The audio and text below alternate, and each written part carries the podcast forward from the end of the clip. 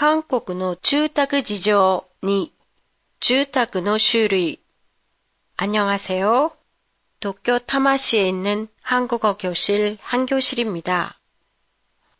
한국의 주택 사정 두 번째인 오늘은 한국의 주택의 종류에 대해 보내드리겠습니다.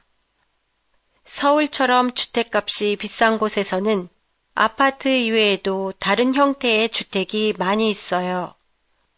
다세대 주택, 단독 주택, 연립 주택.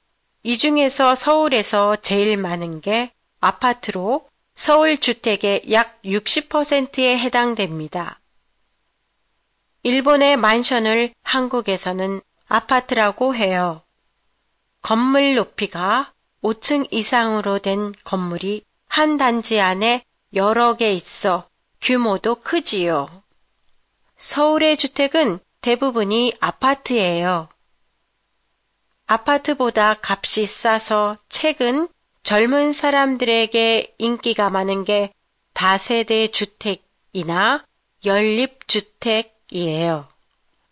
아파트는 건물 높이가 5층 이상인 것에 비해 다세대 주택, 연립주택은 건물 높이가 4층 이하예요.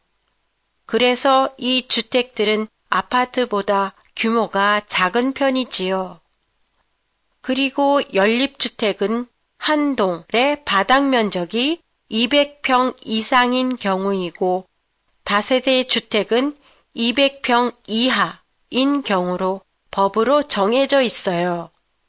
한국에서 연립주택과 다세대 주택 수가 가장 많은 곳은 아무래도 땅값이 제일 비싼 서울이에요.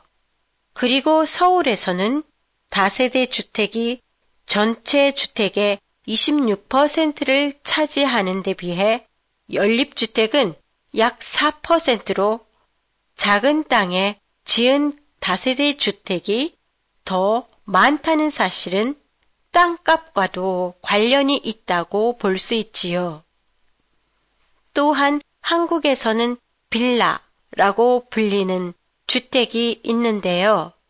고급스런 다세대 주택이나 연립주택을 의미해요. 한국 드라마 스카이캐슬에 나오는 고급스런 집들이 빌라의 한 예라고 할 수 있겠습니다. 마지막으로 단독주택도 있는데요. 단독주택은 서울 전체 주택의 10% 밖에 되지 않아요. 팟캐스트에 대한 의견이나 감상이 있으시면 홈페이지를 통해 보내주시면 감사하겠습니다. 안녕히 계세요.